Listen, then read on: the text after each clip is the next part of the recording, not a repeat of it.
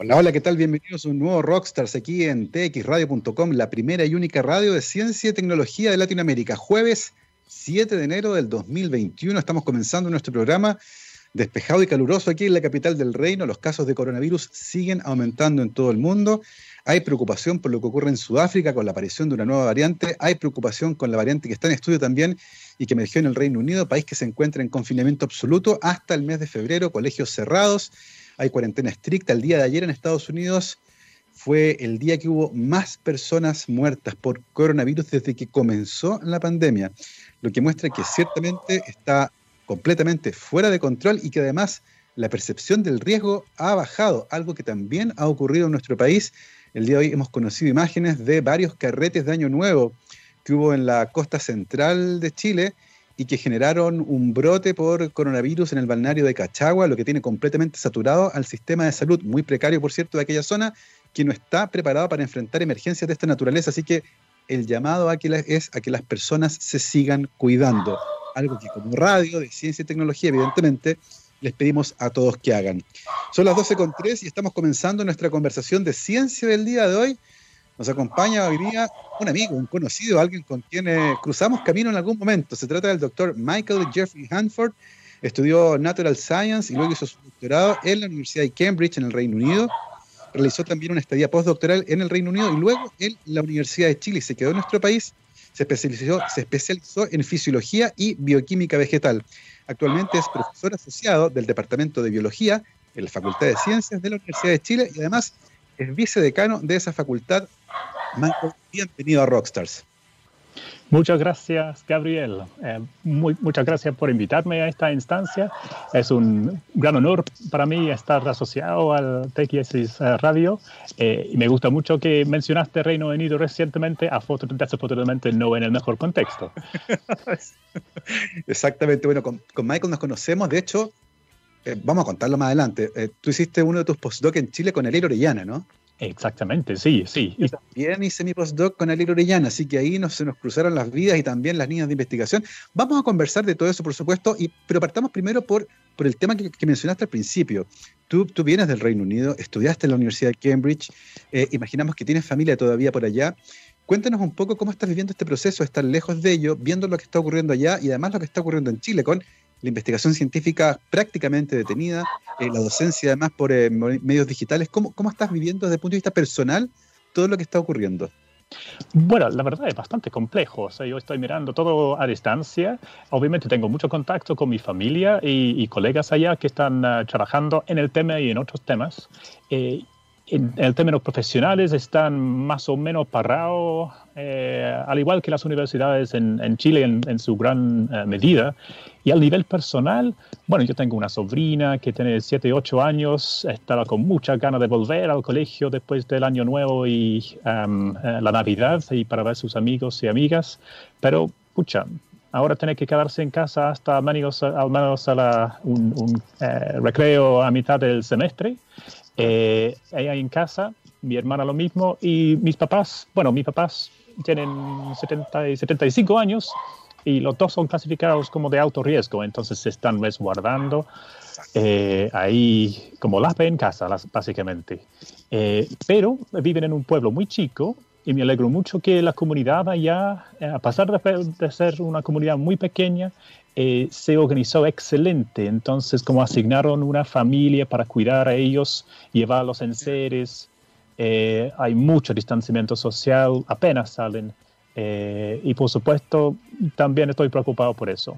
Y obviamente algo que me alegro mucho es, es los hallazgos de la vacuna, o sea, la vacuna que he hecho en Inglaterra, el, el de Oxford y AstraZeneca que también eh, ha sido aprobado, ha, sido aprobado en varios distintos países. Eh, tiene ciertas ventajas contra las, eh, contra las otras em, en términos de su almacenamiento y su transporte. entonces me alegro mucho ver estos hallazgos que están made in Britain. Exactamente, la ciencia nos va a sacar de esto y la contribución de los científicos ingleses ciertamente ha sido notable. Para eventualmente lograr el control de la pandemia. Gracias por, contarnos un poco cómo estás viviendo este, este, este evento, este proceso que es tan, tan especial y tan particular. Con respecto a la ciencia y a tu camino en la ciencia, Michael, eh, cuéntanos un poco, eh, ¿cómo, ¿cómo tú podrías explicar tu interés por las ciencias naturales? ¿Cómo, ¿Cómo se fue perfilando en tu cabeza y cómo finalmente llegas a estudiar eh, Natural Science ahí en la Universidad de Cambridge? Bueno, la verdad, tengo que agradecer a mi madre, um, mi madre y mi padre, eh, además de unos profesores, pero de primer, primer nivel en el colegio. Eh, mi padre es geógrafo y mi madre es botánica, eh, ah. la carrera botánica, cuando existía. Em, entonces ellos dos estudiaron juntos eh, y eso significaba que cada tiempo, momento libre en las vacaciones, siempre estábamos afuera conociendo nuevos lugares, nuevos rincones de Inglaterra y Escocia sobre todo, eh, mostrándonos la naturaleza y yendo a distintas partes. Eh, y además tuve un profesor, Mr. Jakubowicz, que era realmente de primer nivel, siempre nos instigaba, nos, eh, em, eh, fomentaba a mirar. Sí, ya bueno, tuvimos un problema técnico aparentemente, se nos cayó la conversación con Michael, estamos conversando con eh, Michael Hanford, que es académico del Departamento de Biología de la Facultad de Ciencias de la Universidad de Chile. Tuvimos un pequeño lapsus, la tecnología de vez en cuando nos hace esta broma, pero ya estamos de vuelta con Michael y lo recuperamos. nos estabas contando antes de que se perdiera la transmisión que este interés por las ciencias naturales viene de tus padres principalmente, pero también de los profesores del colegio, eh, que es una mezcla, una mezcla bastante interesante. Eh, ¿qué, aspectos te llamaron la atención particularmente de, de, las ciencias naturales como para elegirla como tu carrera finalmente? Bueno, la verdad es que la, la carrera justamente como es, se llama Ciencias Naturales, donde yo estudié. Y tenía una gran ventaja de que uno se va perfilando durante la carrera. Entonces tú partías con matemática, biología y química. Y después en el segundo año, quizás biología más pequeño, biología molecular, biología celular, menos matemática. Y después al final, habiendo perfilado dentro de la biología hacia, hacia las plantas. Y eso es lo que hice yo. Entonces, la verdad, eh, la carrera de ciencias naturales, uno puede llegar a como especializaciones, como 20 distintas especializaciones a través de 30 distintos caminos. Entonces, tiene una cierta ventaja porque uno va aprendiendo el camino en el, en el momento, porque si no, uno está tomando una decisión fundamental a los 17 años o 18 años. Y, no sé, quizás en mi caso muy, muy chico para decir, ya, yo quiero ser bioquímico. Y, menos mal, porque al final hago un poco de bioquímica, pero me perfilaba más hacia las plantas durante, la, durante los años de la carrera. Oye, Michael, y en ese sentido, ahora que eres académico de una universidad chilena, donde las carreras son mucho más estructuradas, bastante más rígidas, eh, y teniendo en cuenta tu experiencia con una carrera que era bastante más flexible, que permitiera explorando distintas áreas, eh, ¿qué opinión tienes con respecto a, por ejemplo, cambiar la forma en la que enseñamos particularmente este tipo de, este tipo de carreras en Chile? para hacerlas un poco más flexibles, algo más similar a lo que te tocó a ti, pensando justamente en aquello, que tal vez decidir algo tan rígido, tan joven, puede ser no muy buena idea, a pesar de que muchos terminan igual enamorándose de esa área, pero podría permitir que los estudiantes, tal vez todavía jóvenes, exploren áreas que a lo mejor no habían pensado y terminen mm. enamorándose de disciplinas que son distintas. ¿Qué, ¿Qué, opinión te merece aquello? Mire, yo creo que más reciente, sobre todo en los últimos 5, 10 años, se está abriendo muchísimo más a lo que exactamente estás diciendo. Antes, creo, cuando yo llegué a Chile hace 15, 17 años, era muy, muy perfilado, pero mirando las mallas de carrera que yo conozco en, mi universidad y en otras, normalmente el primer año es bastante abierta. Es matemática, un poco de física, química, biología, y después uno va eh, especializando. Y lo que está pasando más y más en distintas universidades es que el primer año es casi un plan común. Sí. Entonces, yo quiero ser biólogo o quizá bioquímico o quizá biotecnólogo. Eh, entro a biología, pero en realidad estoy mirando los egresados de la carrera de biotecnología y, prefiero hacer ese cambio.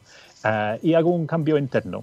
Y ahora eh, las universidades y mi universidad en particular se está abriendo muchísimo más a hacer esto como canjes, o sea, cambiar después de tres semanas, después de un semestre, después de dos semestres, eh, para que la persona al final está quedando en la educación y no tiene que congelar, que es lo que pasaba antes, congelar un año o hace, no sé, 10 años, realizar la PSU de nuevo y después entrar a una carrera que era casi media hermana, eh, pero con un perfil levemente distinto.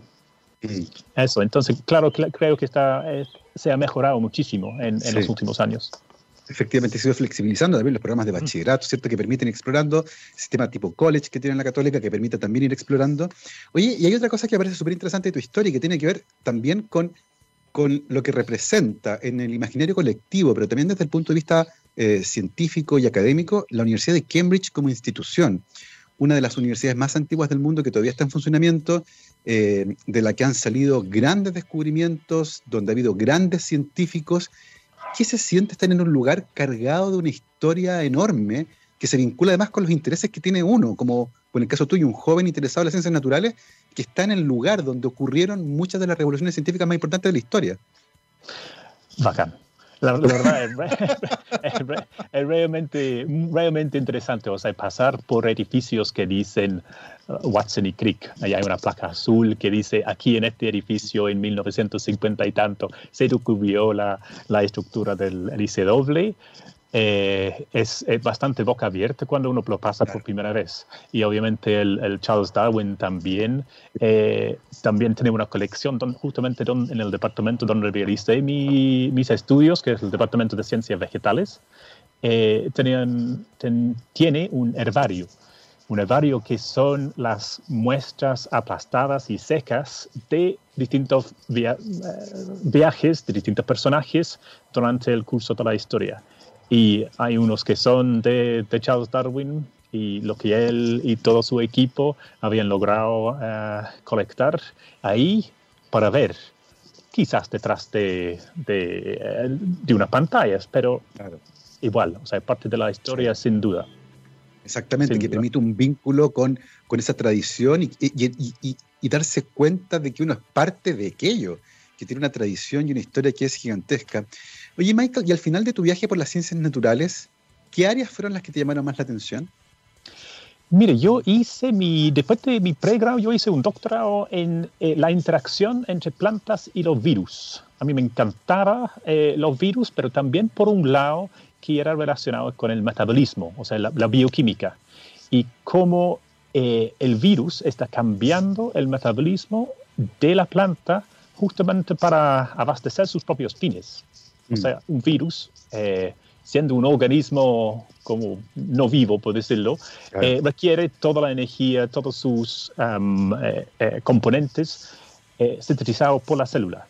Y para hacer eso necesita redireccionar el metabolismo de, de, una planta, por ejemplo el almidón que se, que se guarda en las hojas en la noche, necesita movilizar ese almidón hacia sacarosa o la glucosa eh, que luego se está utilizando para la síntesis de los aminoácidos, las proteínas y el propio genoma de, del virus. Y además, bueno, los virus eh, causan aproximadamente 10 o 20% de las pérdidas eh, de las cosechas, incluso en Inglaterra.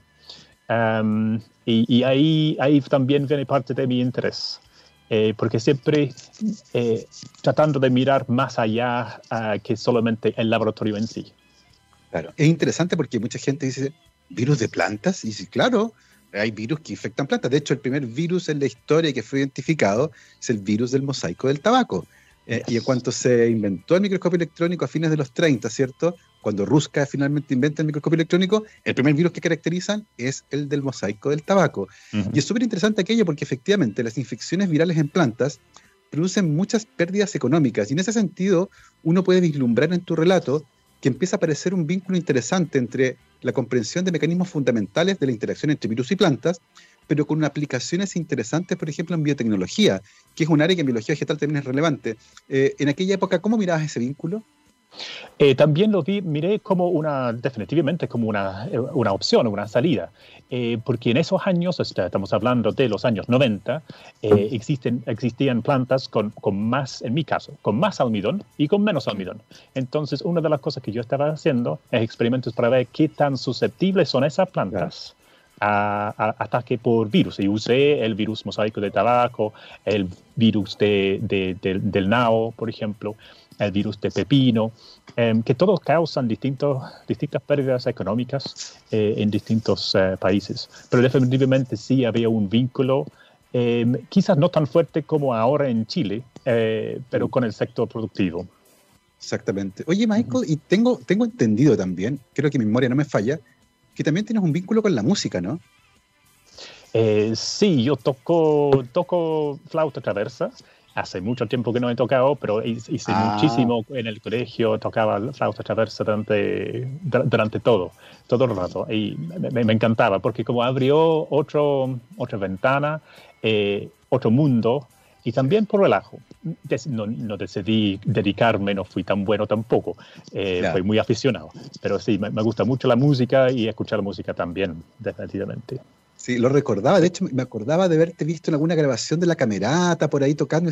Michael tenía algo con la música, ¿ven? Si no solo de virus y ciencia vive el señor acá científico. No, no, no. Oye, Michael, y, al final de tu doctorado, luego de esta, especialización, ¿cierto? Comenzando con Natural Sciences y luego derivando en tu, en tu doctorado, eh, ¿qué áreas comenzaron a perfilarse para decir, ¿sabes qué? Esto me gusta, me voy a sumergir en este mundo en particular. Uno nombre que fue la fisiología y la bioquímica de plantas, pero ¿cómo eso te llevó, por ejemplo, al, al postdoc que empezaste a hacer directamente allá en Cambridge?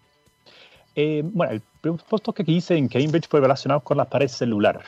Eh, y eso tiene que ver también por el aspecto de la bioquímica de la planta. Yo estaba estudiando almidón en mi, en mi doctorado, que es un polisacárido bastante sencillo, y hice un switch hacia eh, la pared celular que está compuesto por, no sé, 50% por polisacáridos, pero es mm. una, un mar de distintos polisacáridos. Los, como bien conoces, hay algunos como, como la, la celulosa, que son los más comunes, pero también están las pectinas, y hay, hay muchos otros que son realmente complejos en su interior. Entonces yo empecé a estudiar cómo se está sintetizando esos polisacáridos en distintas partes de una mm. célula vegetal, porque en esos momentos, estamos hablando del, de fines de los años 90, em, recién se estaba empezando, recién se sabía cómo se sintetizaba la celulosa, que es como lo más importante, la más abundante, eh, pero eso dejaba 8, 80% donde realmente no se sabía muy, muy poco. Eh, y empecé con un postdoc con, el, con Paul Dupré, que todavía está en, eh, en la Universidad de Cambridge, eh, estudiando los distintos mecanismos involucrados con su síntesis. Es súper interesante aquello porque es, efectivamente la celulosa, por ejemplo, es el biopolímero más abundante en el planeta. Es realmente impresionante la cantidad de celulosa que hay en la biosfera y los mecanismos que explican su biosíntesis fueron comprendidos hace relativamente poco tiempo.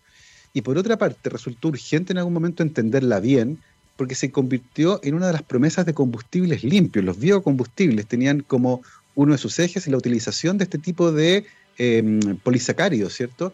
Eh, ¿En aquella época ya se hablaba de eso? Yo creo que muy poco en esa época, pero cinco años después, un boom absolutamente un boom. Y de hecho, un par de años después de que me fui del laboratorio de, Paul Dupré, él eh, ganó un proyecto muy grande financiado por eh, el BBSRC, que es el equivalente de ANID, eh, que financia la ciencia aquí en Chile, justamente para mirar esos aspectos. Mm. aglomerando distintos tipos de institutos y empresas allá en Inglaterra y además con vínculos internacionales, particularmente mirando los pastos los distintos pastos que tan rápido están creciendo y el problema o, el hecho de que es relativamente fácil fermentar la celulosa, siendo un polisacárido relativamente sencillo, pero es muy complejo fermentar eh, la, los hemicelulosas y las pectinas porque son muchísimos, muy complejos, tienen muchos distintos tipos de azúcares, muchos distintos tipos de enlaces eh, y eso lo hace difícil y, cuesta mucho separar los componentes, por ejemplo, si yo tengo esa, pared celular y sencillamente tomar las células y sacarlas. Uf, ojalá que se fuera tan, sencillo. el, problema es que en, en, la gran mayoría de especies hay otro compuesto que se llama la lignina. Y la lignina es lo que estás como viendo en los anillos de los árboles, las, las distintas mm. tinciones cuando uno está cortando, mirando los anillos. Y la lignina es un impermeabilizante de lujo. Ah, y y, se vincula muy fuertemente con todo lo que hay, las proteínas, los polisacáridos, celulosa, pectina, todo lo que hay en la, en la pared celular y sacar la lignina que no es fermentable, no tiene un, uso tan, tan potente como, como los polisacáridos, es uno de los grandes, grandes desafíos eh, que uh, está mirando actualmente.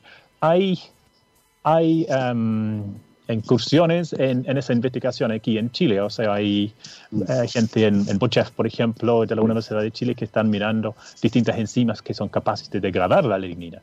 Eh, pero es, son, son, pequeños pasos a. Pero es muy divertido aquello porque justamente la complejidad estructural es la que a mi entender también le entrega la belleza a ese sistema. Se trata de moléculas tremendamente complejas que se mezclan de una manera muy particular, pero que además explican, como tú decías, estas propiedades que para la fisiología de la planta son tremendamente importantes en la pared celular, que difícilmente sin una estructura tan compleja podría obtener. Así que es parte de la fascinación que uno siente cuando se topa con estas estructuras. Oye, Michael, ¿y cómo, cómo uno entiende o explica que, habiendo estudiado en Cambridge, viviendo en el Reino Unido, actualmente estés en Chile? En el fondo, ¿cómo llegaste a nuestro país? ¿Cómo llegué? Por el vino. Ah, no, yo llegué, no, yo llegué, por, por, dos razones. Por, eh, primero, por eh, eh, el lado profesional. Ah, durante mi postdoc en Cambridge, tuvimos una muy fructífera colaboración justamente con Ariel Oriana, que trabaja, todavía trabaja en el mismo ámbito aquí en, en Chile. Entonces, al terminar mi postdoc en Inglaterra, conseguí fondos eh, de una beca, era una beca financiado por eh, como brazo filantrópico de Unilever, eh, que me permitía hacer dos años de postdoc aquí en Chile en el laboratorio de Ariel con un, con un proyecto propio. Y entonces eso partió en, a fines de 2003, todo 2004 y la mayoría del, de 2005, realizando un, trabajo que era relativamente parecido a lo que yo estaba haciendo allá en Inglaterra, pero ahora acá en la Facultad de Ciencias con él, con Ariel. Oye, ¿y qué cosas echas de menos de Inglaterra? No sé si el clima, por ejemplo. eh, mire, yo lo único que he hecho de menos de la, del clima, yo creo, es todavía, no me he acostumbrado a tener Navidad con calor. Debo admitir. Eh, yo estoy muy, muy acostumbrado de que está oscureciendo a las tres y media, que, que pasa todo el, el, el, 25 en la mañana, no pasa absolutamente nada en el 24 en la noche, salvo colgar el calcetín para el, para el viejito. Em, eh, pero yo estoy muy acostumbrado a que todo está resguardado adentro en familia eh, allá para, para Navidad, muy distintos acá. Pero aquí lo que sí me gusta del clima es, es muy variado, o sea, es muy variado. Tú puedes tener 35 y, y, cielos azules como ahora en, en, Santiago, o puede estar lloviendo a chuzos como en otras partes del, del país. Eh, ¿Y qué más he eh, hecho de menos? Mire, en términos de ciencia, yo creo que no he hecho mucho tanto de menos ahora porque las conexiones ahora son muchísimo más hábiles. Eh, esto de cuando uno estaba publicando un paper hace, hace 20 años que había que tipiarlo y ponerlo en un sobre y mandarlo, ya no pasa, ya es todo por internet. Y, y el producto de la pandemia significa que ahora yo creo que hay más vínculo que nunca entre los distintos científicos al nivel internacional. Antes era solamente puedes venir a un congreso para conversar si estás físicamente acá. Ahora prendes el computador, prendes la cámara, exactamente como, como estamos ah, haciendo ahora, eh, y puedes conversar con cualquier persona. Yo creo que lo único en términos de ciencia sería que, ya que el volumen em, de los, del consumo de productos acá es menos, significa que demora bastante más tiempo para que lleguen los reactivos y los fungibles, pero eso es cosa de organizarse. Sí, exactamente. Es algo que además ha ido cambiando con el tiempo, pero efectivamente muchas veces pedir un anticuerpo, por ejemplo, era una aventura que duraba dos o tres meses, porque mandarlo al, extremo del mundo era complejo. Oye, Michael, cuéntanos un poco em, cómo se fue perfilando tu carrera eh, y tus intereses durante el postdoc, porque es finalmente lo que da la salida a tu vida como académico independiente. Eh, conociendo que te estás especializado en bioquímica de planta, imaginamos que esa área fue la que se consolidó mejor. Eh, ¿Qué preguntas en particular, por ejemplo, durante el postdoc te interesaron?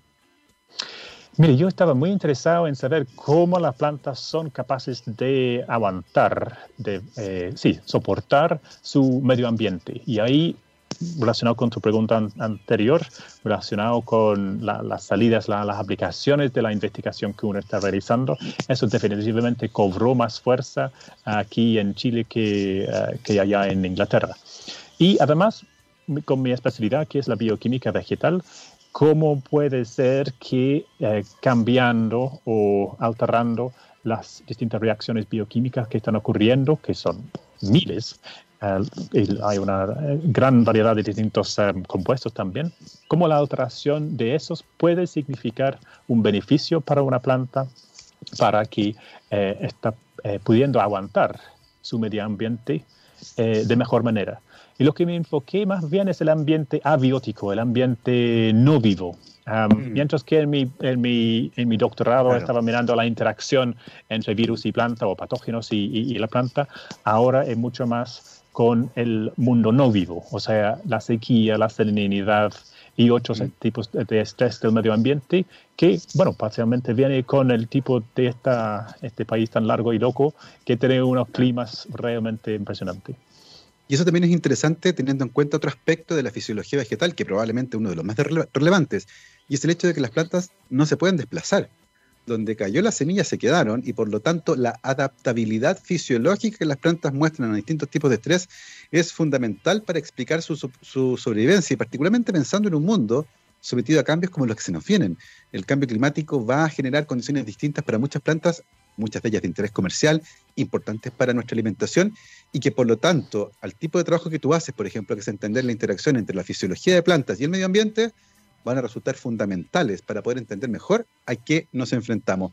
Son las 12.28, estamos conversando con Michael Hanford, que hizo un viaje desde Cambridge a Chile, impulsado por sus ideas con respecto a las ciencias naturales, a la bioquímica de las plantas, a entender su relación con los virus y luego con su entorno a la vuelta a esta pausa musical, vamos a seguir conversando con Michael y nos va a contar cómo levantó su carrera como académico, académico, independiente ahí en la Facultad de Ciencias de la Chile, cómo ha ido cambiando con el tiempo, el tipo de preguntas en las que se embarcó inicialmente y el tipo de preguntas en las que está trabajando actualmente.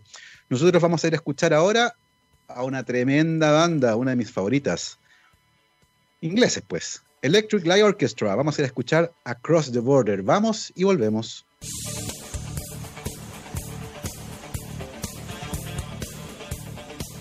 12 con 33, estamos de vuelta aquí en rockstarsdtxradio.com, la radio de la ciencia y la tecnología. Nos acompaña, como todos los días, por supuesto, la Universidad de Aysén. Docencia, investigación y vinculación con el medio desde el sur austral de Chile. Para más información, visiten la página www.uaicen.cl y además, cada semana estamos conversando con investigadoras e investigadores de esa universidad para que nos cuenten su experiencia desde el sur austral de Chile. No se pierdan esas entretenidas conversaciones que hemos tenido. Y el día de hoy estamos hablando con el doctor Michael Jeffrey Hanford, que estudió ciencias naturales e hizo su doctorado en la Universidad de Cambridge, en el Reino Unido. Hizo también allá su primer postdoc y luego se vino a Chile, a la Universidad de Chile, a trabajar en su segundo postdoc.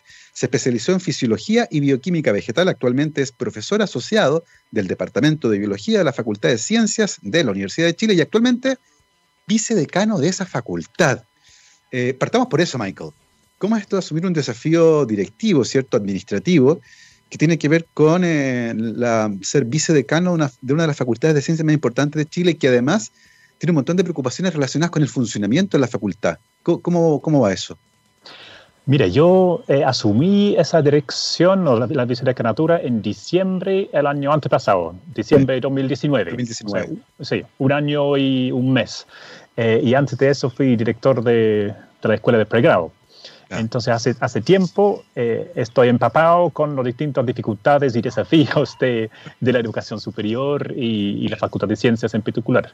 Em, lo, que sí, uh, lo que sí me encanta del trabajo es que veo la docencia sobre todo de otra perspectiva. En vez de simplemente ser el, el, el, el, profesor que está frente a un grupo de estudiantes liderando una clase, por ejemplo, eh, veo el lado B evito el AV de, sobre todo los estudiantes, porque realmente me di cuenta, o supe, pero siempre como más tangencialmente, y ahora sí sé de las dificultades de que una de, gran mayoría de ellos tienen para poder realizar sus cursos, sus, uh, su docencia, su educación en educación superior.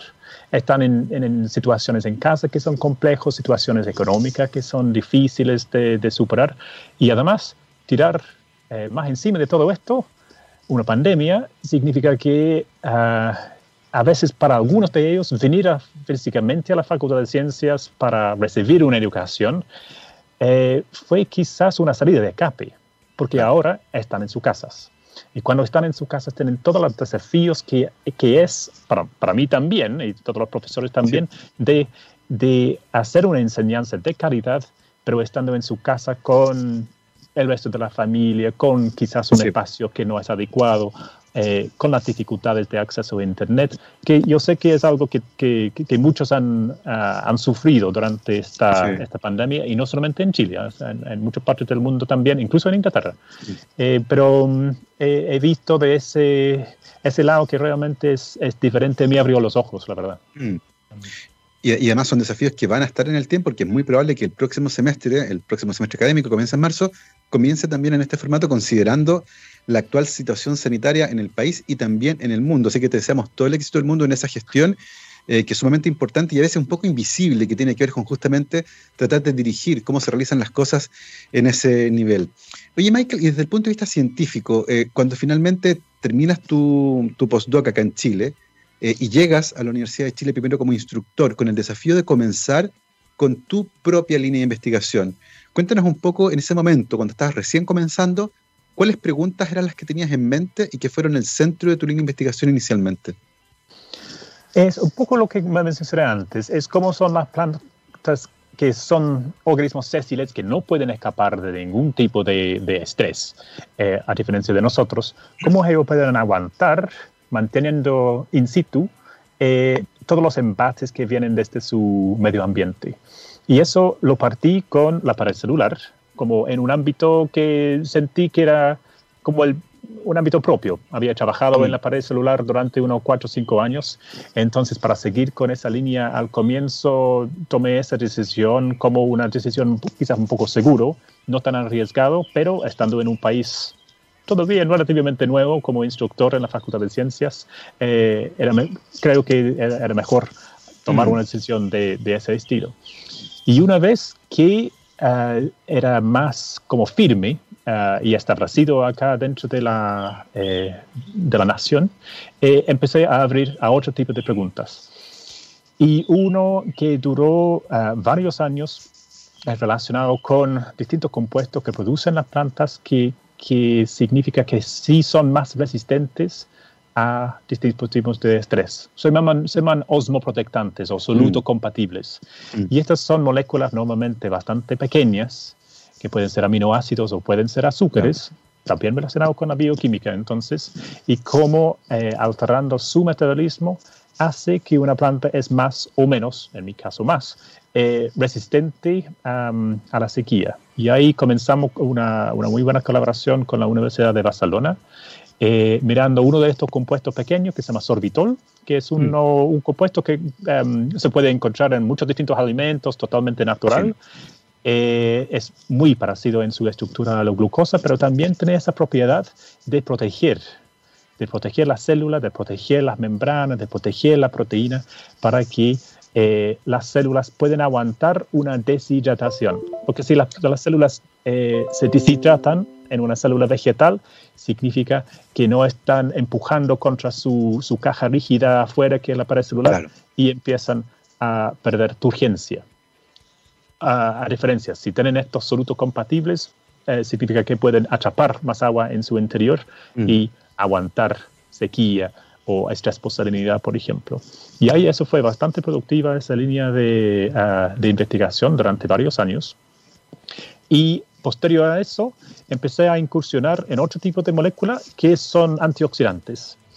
Y eso, eh, un antioxidante muy potente que existe en la planta se llama el ácido lipoico. Quizás no es tan comúnmente conocido mm. como las, vitaminas o, las flavonoides o los carotenoides. El vino.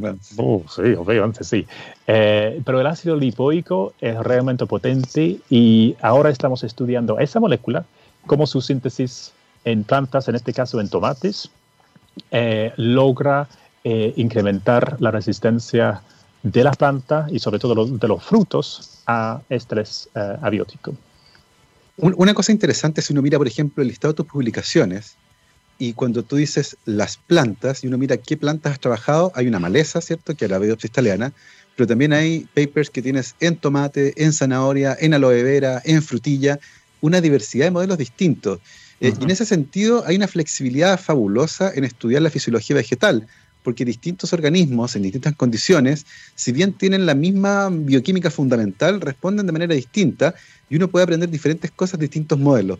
Eh, en ese sentido, ¿cómo ves esta flexibilidad que otorga la bioquímica y la fisiología vegetal de poder saltar de modelos que son completamente distintos, como Arabidopsis y Aloe, estudiando mecanismos que son relativamente similares? Exactamente, sí, son relativamente similares y, a veces eh, el primer desafío es simplemente eh, llegar a la molécula que uno está interesado. Porque si uno está interesado en, en, una enzima o los compuestos, lo difícil es extraerlo. Entonces el desafío en, en, la maleza es, bueno, casi no hay desafío, es, es muy débil esa, esa, esa, planta. Un tomate es, bastante más difícil porque está lleno de azúcares, el, el tomate, el fruto del tomate en sí aloe vera eh, con mi colega Liliana Cardemil. Mm. Eh, ella es eh, experta en la extracción de estos distintos compuestos del gel que hay dentro de la aloe vera, que realmente es un desafío tratar de, aislarlo. Y además tiene un olor muy, muy particular que siempre perfunde en el laboratorio. Todo el mundo sabe cuando está haciendo sus extracciones. también, claro, también en durazno, también en uvas se puede hacer distintos tipos de ensayos. Y, y, a eso quería llegar justamente. Tú mencionaste varias especies que tienen importancia comercial. Eh, tomate, durazno, uva, aloe vera también, por supuesto, que tiene varias aplicaciones eh, farmacéuticas. Eh, lo que nos lleva al hecho de que Chile se está posicionando en el mundo como una potencia agroalimentaria. Y al mismo tiempo el país está enfrentando desafíos que están vinculados, por ejemplo, al cambio climático. Y probablemente una de las pocas formas de sostener en el largo plazo esta ambición de convertirse en una potencia agroalimentaria es entendiendo la relación de las plantas con su medio ambiente. En ese sentido, ¿cómo visualizas tú desde tu área y tu posición como investigador lo que se está haciendo en Chile para tratar de entender estos procesos que pueden ser fundamentales para darle frente al, al cambio climático? Eh, ¿Se están haciendo esfuerzos suficientes? ¿Está suficientemente claro, por ejemplo, por parte del Estado de lo relevante que es entender estos mecanismos para garantizar, por ejemplo, que en el futuro podamos seguir cultivando las plantas que estamos cultivando hoy en los lugares donde las estamos cultivando hoy? Excelente pregunta, em, porque realmente el Estado chileno sí está eh, proporcionando algunos recursos, pero la verdad, en este caso, considerando la importancia para la agricultura, para la nación, o sea, para el Producto Interno Bruto de Chile, eh, ciertamente es insuficiente. Pero afortunadamente eh, con, con, mi colega Claudia Stange y con Lorena Norambuena, que también trabaja en el laboratorio y investigador en la Universidad de Tarapacá, en, la Universidad eh, Arturo Prats, el Ricardo Tejos, y en línea, el Juan Pablo Martínez, tenemos un proyecto anillo.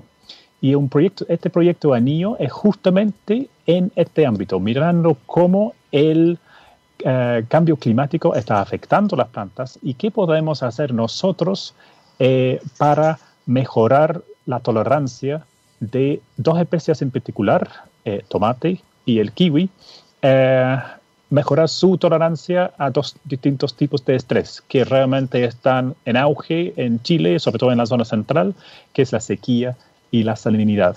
Entonces, en este proyecto Anillo, que se llama PASA, es una forma que nosotros tenemos durante los próximos años de eh, sacar el jugo, sacar lo mejor de cada grupo de investigación para entender y mejorar sobre todo estas dos especies, eh, el tomate eh, y el kiwi, en términos de su resistencia al el estrés producto del cambio climático. Uno mira las cifras y, pucha, dependiendo del, del día, las cifras son cada vez más, más escalofriantes. Sí que de aquí a 10 años, de aquí a 50 años, se baja 50%, se baja 30%, pero nadie habla de aumentos, mm. salvo quizás en el, en el sur-sur. Pero nadie habla de aumentos en precipitación. Entonces, esa desertificación eh, gradual que, que, está en la mm. tercera, la cuarta, entrando a la quinta, eh, llegando a la sexta, eh, sin duda está aquí para quedarse. Y, y, me quiero detener ahí. Eh, es un desafío que tenemos claro. Eh, viene, se va a quedar, se va a incrementar, esto se va a poner cada vez peor. Eh, y hay muy, muy buena evidencia al respecto. Y uno puede ver que hay un gran interés, o, un interés, por así decirlo, por parte del Estado de financiar este tipo de propuestas que buscan tratar de entender esta relación. Pero falta un actor ahí, que es el mundo privado, que es el mundo que justamente se dedica a eh, crecer y comercializar eh, este tipo de, por ejemplo, como tú dijiste, tomates, kiwis, pero también duraznos y uvas. Eh, ¿Cómo está ahí la relación, por ejemplo, con el mundo privado, el mundo que vive el día de hoy, que gana dinero justamente con la, con la industria agropecuaria en el país, pero que tiene un modelo de negocios que es frágil y que está amenazado por el cambio climático? ¿Están entendiendo ese riesgo y poniendo dinero para entender el riesgo o todavía no logran entender del todo que ellos también deberían aportar con eso? Sin duda se están entendiendo. Em, yo creo que hace 15 años eh, la lógica era mucho más de que si es un problema, ojalá que no es un problema muy grande. Y si mm. hay un problema, también va a afectar a otros países. Entonces, simplemente lo que podemos hacer es, bueno, eh, pagamos el royalty, pagamos el impuesto para traer una variedad que mejora de tomate, de manzana, de uva y crecerlo aquí en Chile. Eh, eso fue en la mayoría, no voy a decir en todos, la, mentalidad en esos años. Pero ahora, em, eh, y con las experiencias de algunas de las variedades traídos, son fantásticos en su país, son fantásticos en Nueva Zelanda, pero el suelo aquí, el suelo aquí es, diferente. Quizás estamos en una latitud más o menos uh, parecido, o en Sudáfrica. Pero el suelo es distinto. O, no sé, el ángulo del sol, o la, Los patógenos los patógenos. Sí, hay, hay muchas diferencias que, quizás son sutiles, que eh, significa que una variedad increíble en Sudáfrica mm. No es tan fantástico una vez que está en, en, Chile. Entonces, eso es la importancia de, de hacer cosas, variedades hechas en Chile. Y a través de este proyecto Anillo, eso es uno de, los, eh, de las metas, de los objetivos que nosotros tenemos, particularmente con los, con los kiwi. Porque los kiwi, como, como mencionaste, o sea, Chile es eh, uno de los campeones mundiales en la producción y la exportación del, del, kiwi. Obviamente no es, un, no es una fruta que es nativo aquí en, el país, pero realmente el clima de Chile es excelente para la producción. Y en, en este proyecto de Anillo tenemos una, una, alianza de uno de estos consorcios de las distintas empresas que se llama Biofrutales. Y ellos sí conocen la importancia de realizar investigación y desarrollo y más allá eh, con fines empresariales eh, eh, y están realmente interesados en los resultados del, del proyecto. En este caso, para mejorar los, um, los porter injertos, como las raíces de una variedad de kiwi, para que sea más resistente a salinidad y sequía, que viene con el cambio climático. Exactamente. Y hay un vínculo interesante ella con el tiempo, ella presenta de manera cada vez más frecuente en la investigación universitaria, que es la alianza con otro tipo de instituciones, en el caso que tú mencionabas recién, biofrutales, que permite justamente dirigir, acelerar y apoyar justamente la transferencia del conocimiento científico en innovación algo que en las universidades chilenas durante mucho tiempo fue invisible. Eh, no había mucho donde apoyarse. El día de hoy eso ya no es así. Hay oficinas de transferencia y licenciamiento, hay abogados de patentes que entienden de estos procesos en las universidades. incluso los estudiantes en los laboratorios, los, investigadores jóvenes, aprendieron a trabajar con cuadernos de laboratorio para poder tener todo anotado de manera correcta, ¿cierto? con las fechas, que al principio costaba entender un poco esta dinámica, pero con el tiempo ha ido permeando, lo que ciertamente ha marcado el camino en muchas áreas de investigación que tienen un potencial de ser aplicados. Eh, y en ese sentido, y pensando en el futuro, Michael, em, nos hablaste de estas moléculas como el sorbitol, ¿cierto?, que permitía resistir mejor el estrés osmótico o la falta de agua, ¿cierto?, de los antioxidantes también. El cambio climático ciertamente está definiendo muchos de los intereses, pero en el caso tuyo, las preguntas que vienen hacia adelante, ¿cómo las definirías? ¿Cuáles crees que son? ¿Por dónde van los intereses? Bueno, hay tanto que aprender y tanto mm. para aplicar, la verdad. O sea, cada vez que uno abre una célula eh, o, muele una muestra, eh, uno encuentra con una caja de sorpresas. Eh, la diversidad de especies que existen significa que lo que uno encuentra en la maleza o, tomate, que es altamente estudiado, no es necesariamente lo mismo que uno va a encontrar, por ejemplo, en, en berries.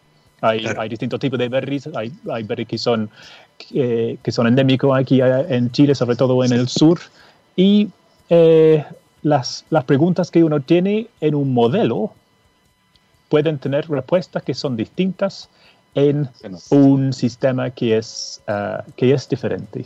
Y ahí, bueno, Eh, es, definitivamente es una avenida que me gustaría mucho mm. explorar en el futuro.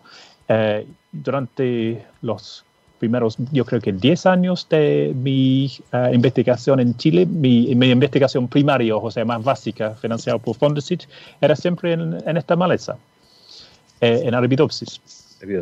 y ahora, ahora he cambiado de modelo, estoy en, tomate, estoy trabajando con, con, tomates, porque también tiene muchísimas eh, eh, distintas ventajas. Claramente está mucho más cercano eh, a, desafíos en la agricultura.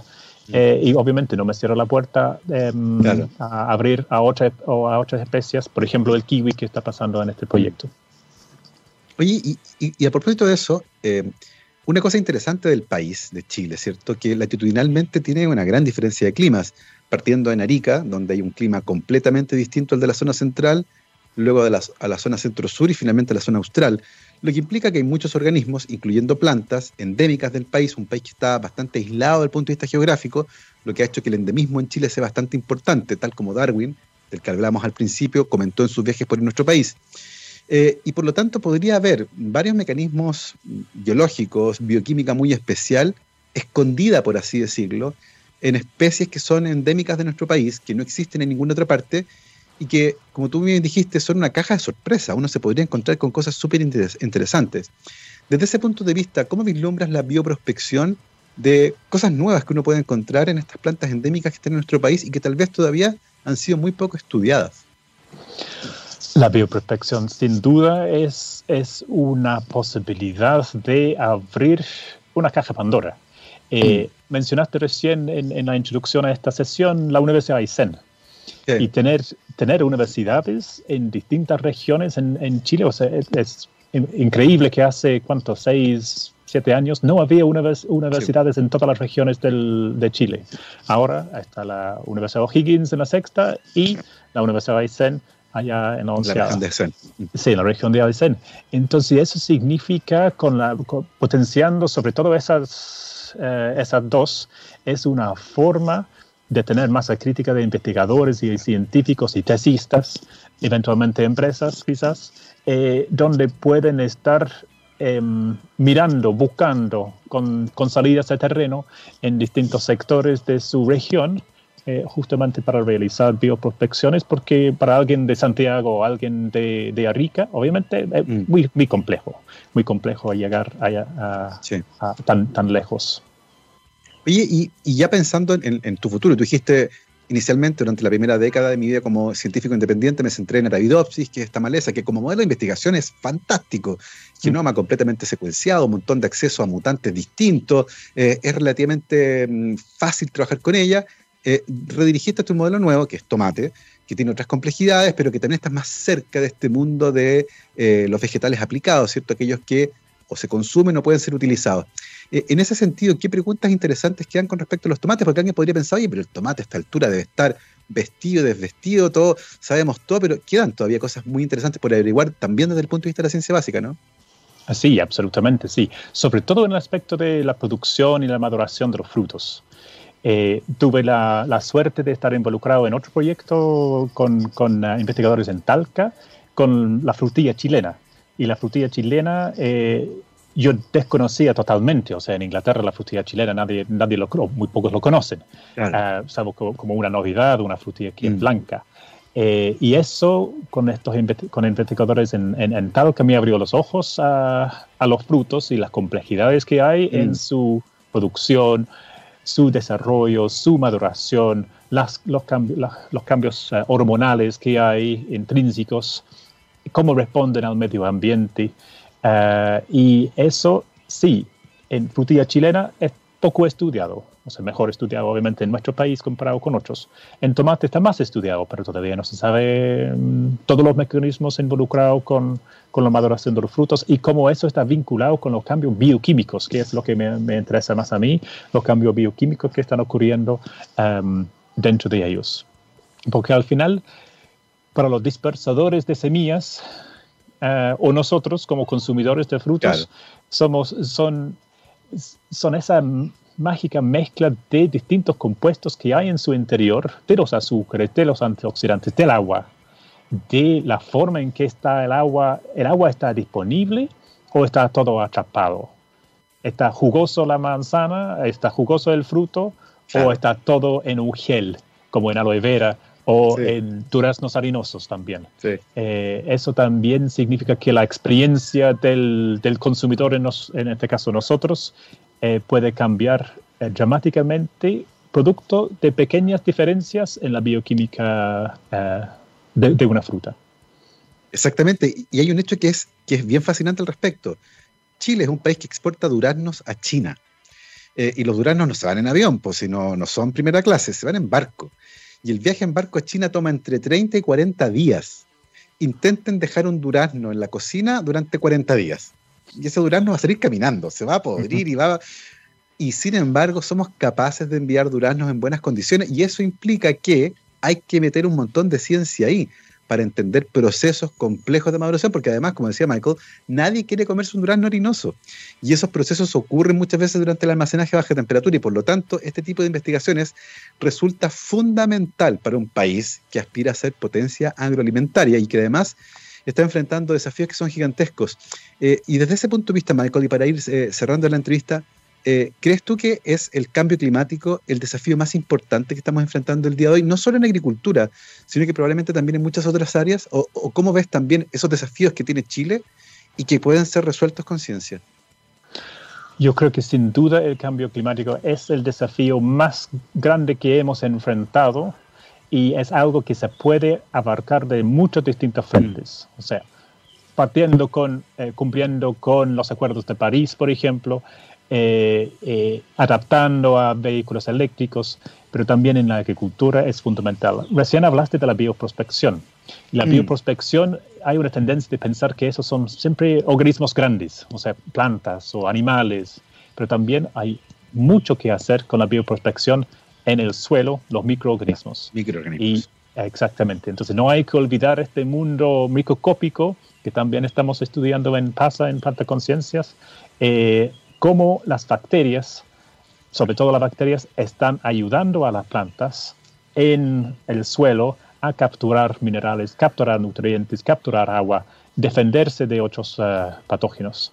Y ciertamente hay, hay bacterias que nos pueden ayudar a, mejorar de una manera mucho más sencillo, sin necesariamente meterse tanto mano a la planta en sí, eh, posiblemente lograr grandes beneficios simplemente cambiando el entorno inmediato, este como mundo microbiano que hay alrededor de las plantas. Eso es algo fascinante de la biología, que lo que no se ve es tremendamente importante. En este caso, el mundo microbiano que forma relaciones con las plantas y les permite adaptarse mejor y crecer mejor. Michael, son las 12.59, estamos llegando al final de este viaje. Te queremos dar las gracias por haberte subido nuestra conversación del día de hoy. Ha sido fascinante escuchar tu historia ahí desde Cambridge estudiando ciencias naturales, ¿cierto? A Chile, especializándote finalmente en la bioquímica y en la fisiología de plantas, trabajando y explorando muchos modelos y contestando preguntas que son relevantes para los desafíos que se nos vienen. Así que eh, les recuerdo que hablamos con Michael Hanford, académico del Departamento de Biología de la Facultad de Ciencias de la Universidad de Chile. Michael, muchísimas gracias por haberte conectado con Rockstars. Muchísimas, Gabriel. Eh, gracias por todo, gracias por la invitación. Y si quieren saber más de nuestra investigación, pues, por favor visita el sitio Planta Conciencia, plantaconciencia.cl o Planta Conciencia en Instagram. Ahí puedes encontrar mucha información sobre lo que acabo de mencionar en esta entrevista contigo. Ya lo saben, plantaconciencia.cl en internet y también la cuenta de Instagram arroba plantaconciencia y pueden ir a mirar lo que está ocurriendo ahí en el laboratorio. Nosotros nos vamos, yo los dejo como todos los días, invitados a escuchar buena música en nuestro All You Need Is Rock el día de hoy, una banda clásica. Nos vamos con The Hollies y comenzamos con un temazo, Long Cool Woman in a Black Dress. Que esté muy bien, hasta mañana, chao, chao.